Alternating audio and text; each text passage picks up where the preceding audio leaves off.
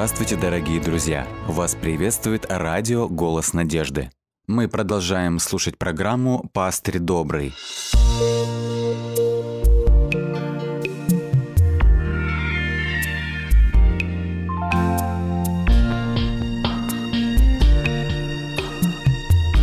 Программа «Пастырь добрый».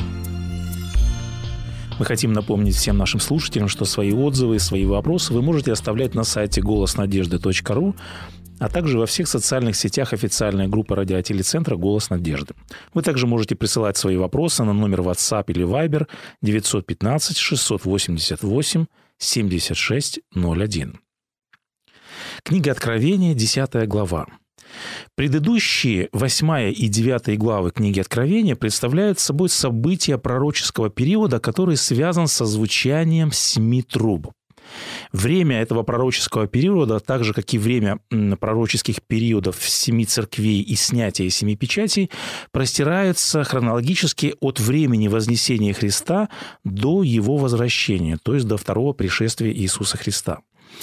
И вот чтобы понять смысл 10 главы, давайте кратко рассмотрим ближайший контекст, то есть некоторые события, которые описаны в 9 главе. Так, например, период звучания четвертой трубы – это исторический период, как сказано в 8, тексте 12, 8 главе в 12 тексте, когда поражена была третья часть Солнца, то есть символическим языком здесь описано или указывается, что Слово Божие было сокрыто от взора людей частично. Сказано, третья часть Солнца была поражена. В следующей пятой трубе ситуация становится еще хуже. Это 9 глава, 1 и 2 стихи. Там сказано, что вышел дым из кладезя бездны и помрачилось уже все солнце. А в шестой трубе, это уже период времени конца, здесь описано последнее, самое массовое противостояние темных сил. Здесь описано самое массовое в истории атака темных сил на истину. 9 глава, 17 стих. Здесь показаны тьмы тем конного войска. То есть апостол видит вот этот образ, и он не может найти подходящее число, чтобы передать масштаб этого нашествия. Он говорит, тьмы тем конного войска. Сказано, головы у коней, как у львов, и из рта их выходят огонь, дым и сера заблуждений.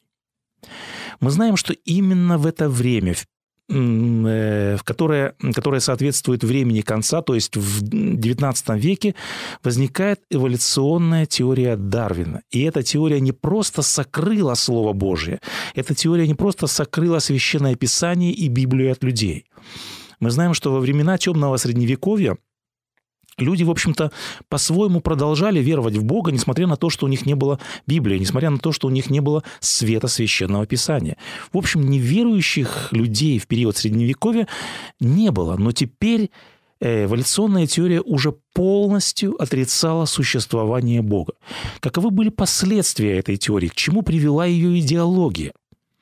С одной стороны, теория эволюции привела большие массы ее приверженцев к атеистическому мировоззрению и к морали, которую выразил герой романа Достоевского. Если Бога нет, тогда все можно, тогда человек не несет ответственности перед Богом, тогда нет понятия греха. К тому же отрицание существования Бога-творца приводит к тому, что человек остается без удовлетворительных ответов на главные вопросы бытия. Если нет начала, если нет творения, если нет Бога, тогда нет и будущности, тогда нет надежды, тогда человеческое бытие заканчивается вечным небытием. В таком случае э, теория эволюции оставляет человеческое существование без смысла. Она оставляет э, человеческое существование без цели. Э, к чему это приводит многих? К растерянности. Лев Толстой писал об этом в своей исповеди. Он говорил, «Когда я знал, что жизнь бессмысленна и ужасна, никакая сладость меда жизни не могла быть мне сладка. Я был как человек, заблудившийся в лесу, на которого нашел ужас от того, что он заблудился, и он мечется, желая выбраться на дорогу. И далее Толстой пишет, ужас тьмы был слишком велик, и я хотел поскорее, поскорее избавиться от него петлей или пулей. Другая сторона данной проблемы. Надо сказать, что эволюционная теория лежала в основе идеологии, которая привела к самой кровопролитной войне в истории мира. Так, к концу XIX века окончательно возобладал так называемый научный расизм. В основе этой лженауки лежала как раз-таки теория эволюции. Научный расизм использовал идею эволюции и разделил человечество на низшие, то есть недоразвившиеся в эволюционном процессе расы и высшие расы, более развитые. То есть расовые теории утверждали, что человеческие расы якобы не равны. Согласно этой теории, во главе высших развитых рас стояла арийская раса, и под арийской расой поднимается э, подтип нордической или европеоидной расы. Другими словами, прародиной арийцев якобы является Северная Европа, и именно там якобы сохранился наиболее чистый арийский расовый тип. Отсюда следовал вывод о том, что жители Северной Европы имеют якобы расовое превосходство и наиболее приспособлены к новой эпохе. Арийская раса противопоставлялась семитской расе. И вот эта ложная теория которая была порождена эволюционной теорией и лежала в основе националистической идеологии. Если возвратиться к символам, э, к символическим образам шестой трубы, где апостол Иоанн видит нашествие темных сил, помимо теории эволюции и ее ужасных последствий – этот образ шестой трубы подразумевает и другие ложные учения, другие религиозные культы, которые зарождаются и быстро развиваются в этот период времени. Давайте посмотрим, что происходит именно в XIX веке. XIX век, как мы сказали, принес теорию эволюции Дарвина.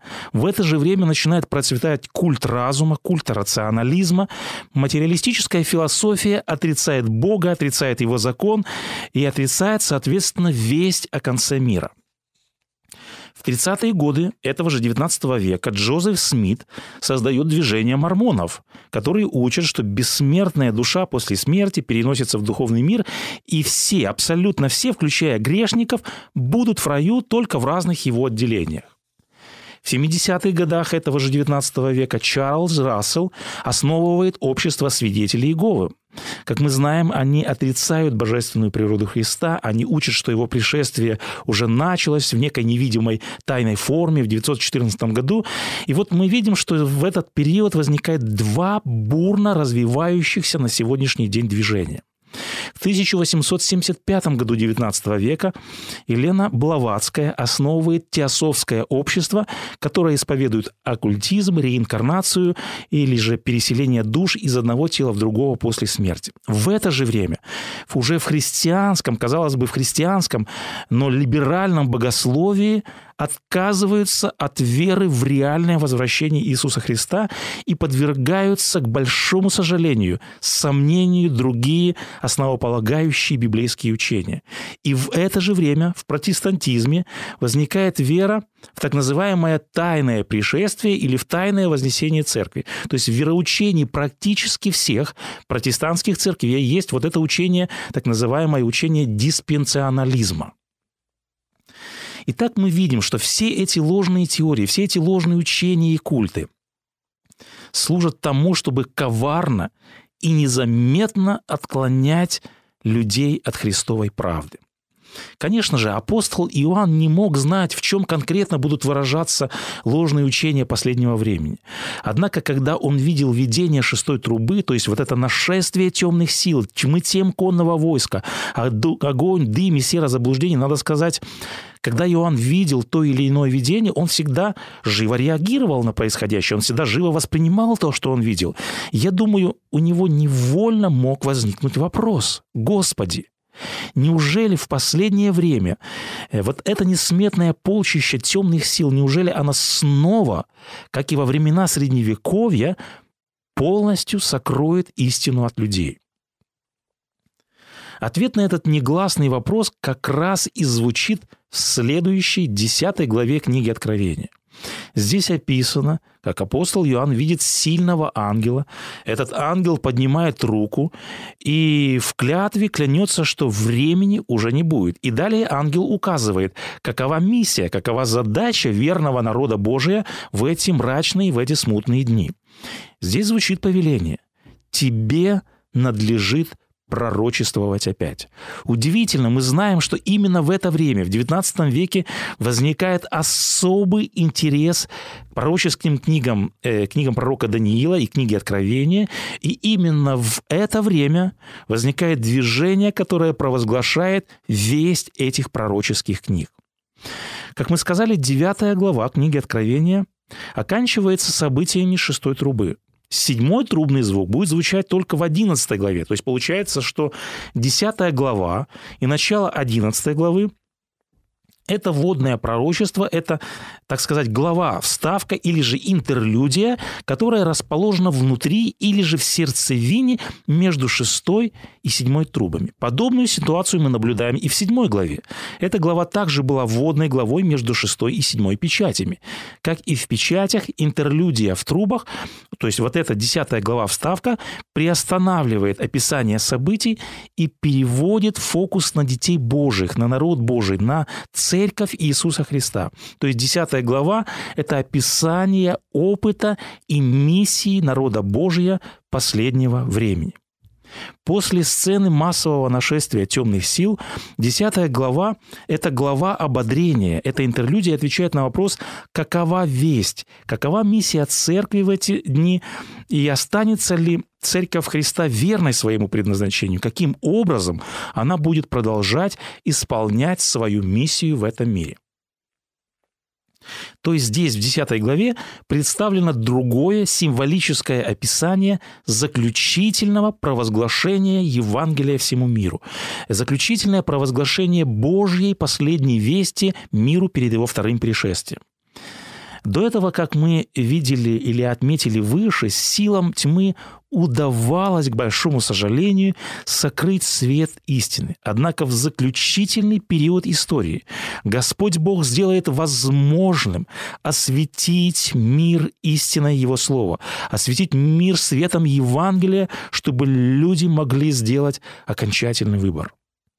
Итак, мы рассмотрели ближайший контекст 10 главы. Мы увидели, на какой вопрос и на какую проблему отвечает 10 глава. Давайте теперь более подробно рассмотрим детали, рассмотрим образы этой главы и посмотрим, как она связана с ветхозаветным текстом. Давайте посмотрим на три важные составляющие данного пророчества, пророчества 10 главы.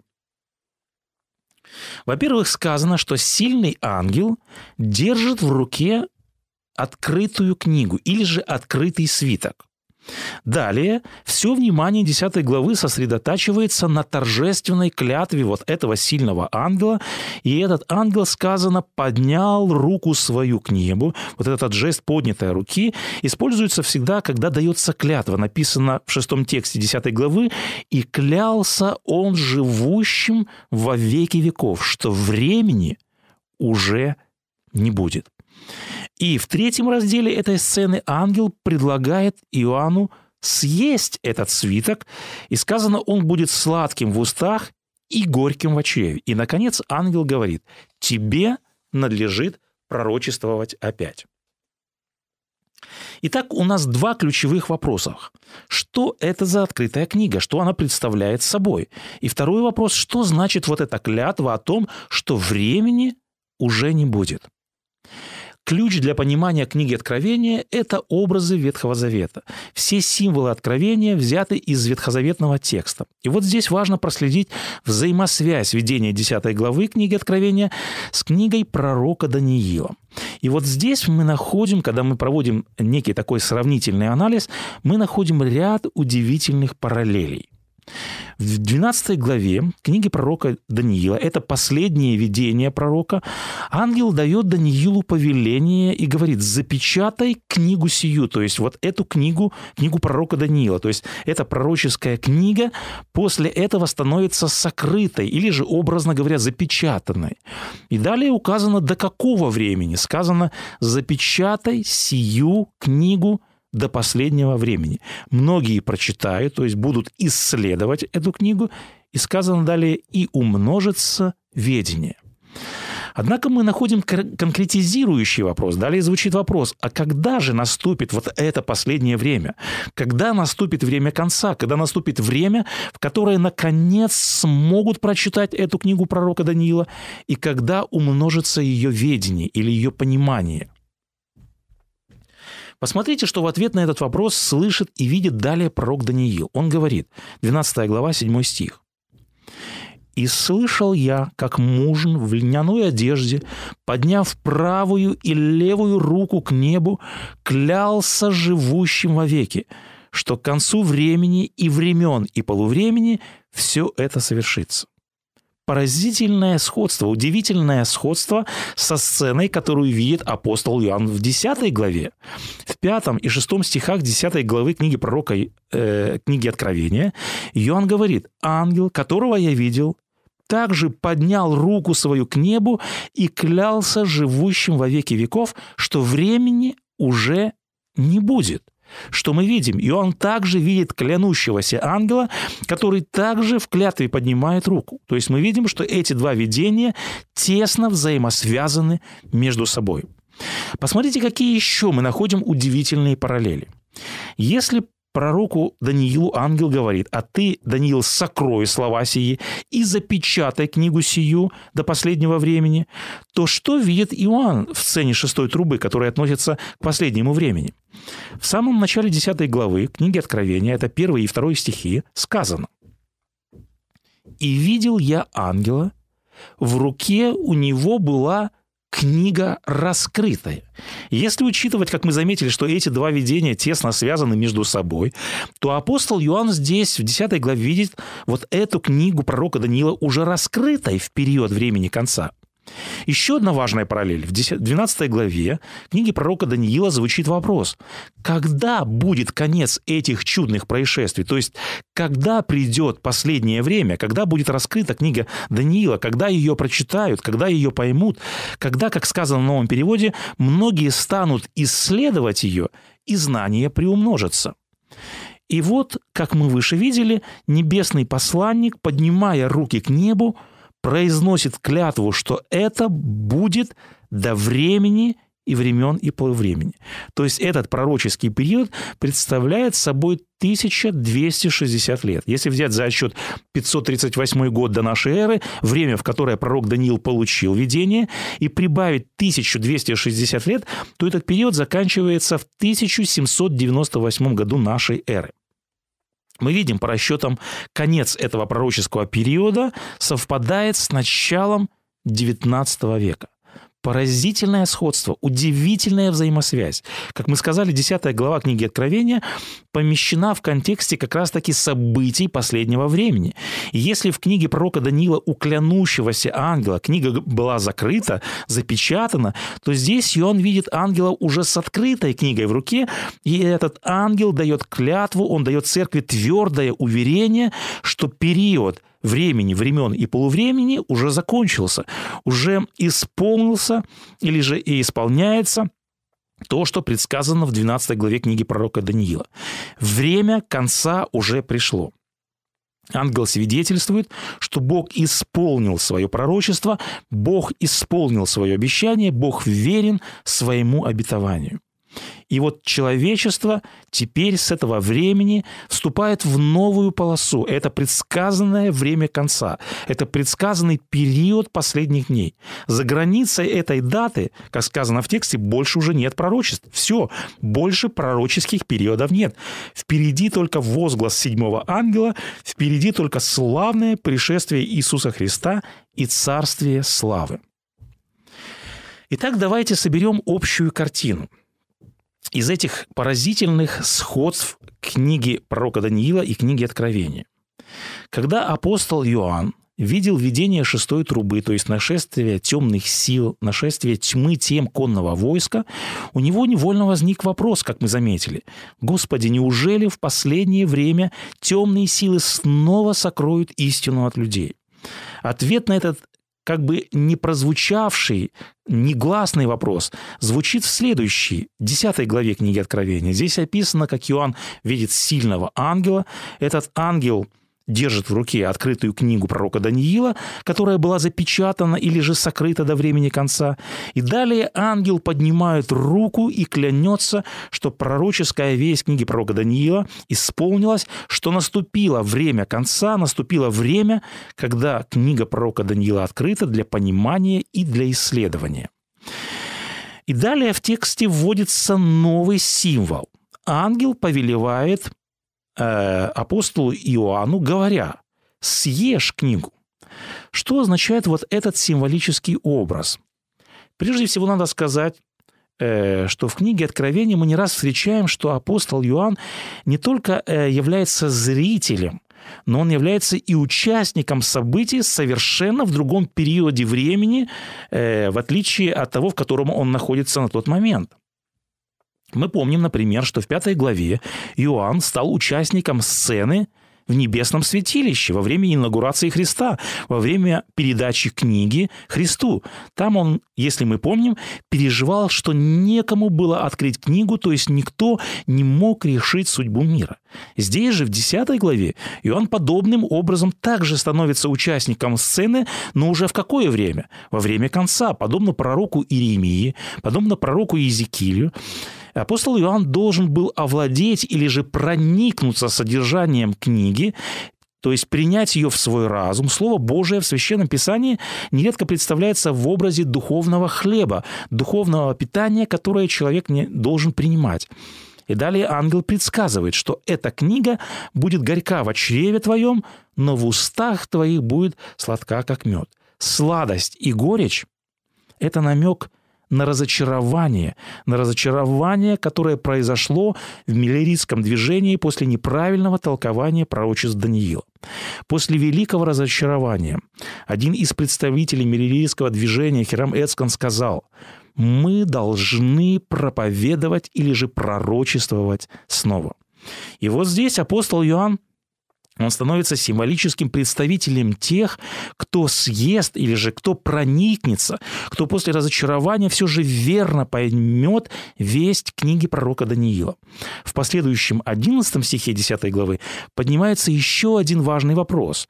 Да, в этот период произошло, умножилось понимание пророчеств Даниила, но что дальше? К чему должно привести понимание этих пророчеств? Какие практические результаты в конце времени должно принести понимание этих пророчеств? И далее ангел указывает, какова миссия, какова задача верного народа Божия в эти смутные дни, когда темные силы скрывают истину. В последнем стихе 10 главы в связи с этим звучит повеление для церкви, для верного народа Божия. «И сказал он мне, тебе надлежит опять пророчествовать о народах и племенах, языках и царях многих». Что напоминает нам вот это выражение «всем народам, племенам и языкам»?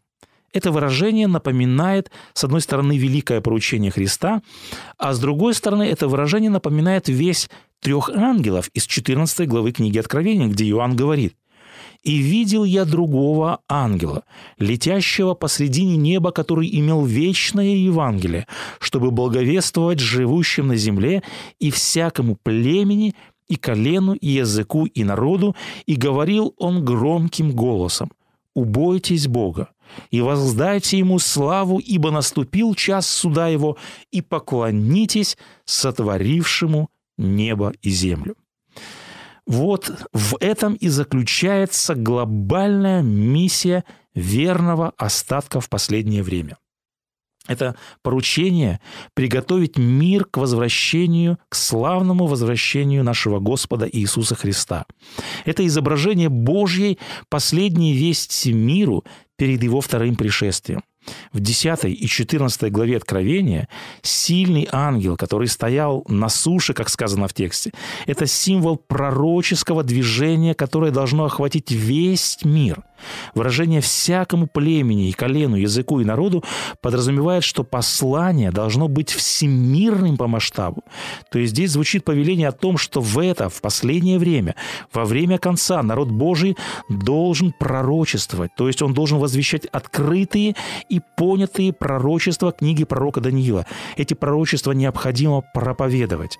Их необходимо э, проповедовать э, во всем мире. Необходимо нести весть этих пророчеств всем народам, племенам и языкам. Весть о чем? Весть о том, что наступил час суда, что наступило время конца, что времени уже нет, что необходимо приготовиться к славной встрече с Господом. Удивительно, мы знаем, что именно в это время, в этот пророческий период, в XIX веке возникает особый интерес к пророчествам э, книги пророка Даниила и книги Откровения. Мы знаем, что именно в это время, в XIX веке, происходит углубленное исследование этих пророческих книг, и именно в это время возникает движение, которое провозглашает весть этих пророческих книг. Движение, которое начинает проповедовать, открывать то, что наступило время конца.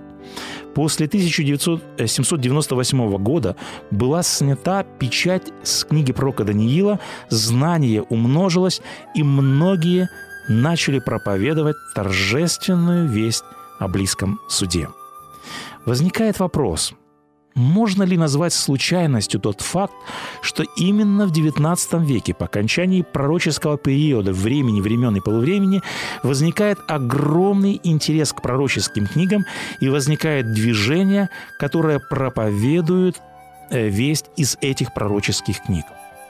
Вся десятая глава книги Откровения описывает события, связанные с опытом рождения всемирного движения Церкви христиан-адвентистов седьмого дня – Понимание книги пророка Даниила вызывает новое движение, которое призвано проповедовать весть для последнего времени, весть о том, что наступил час суда, что наступило время конца, что времени уже нет и что необходимо приготовиться к славной встрече с нашим Господом Иисусом Христом.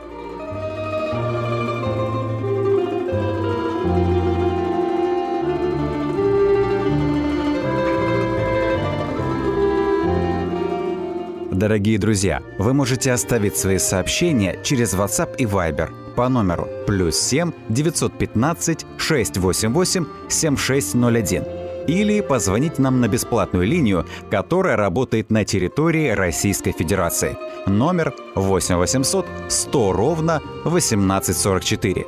8 800 100 ровно 1844.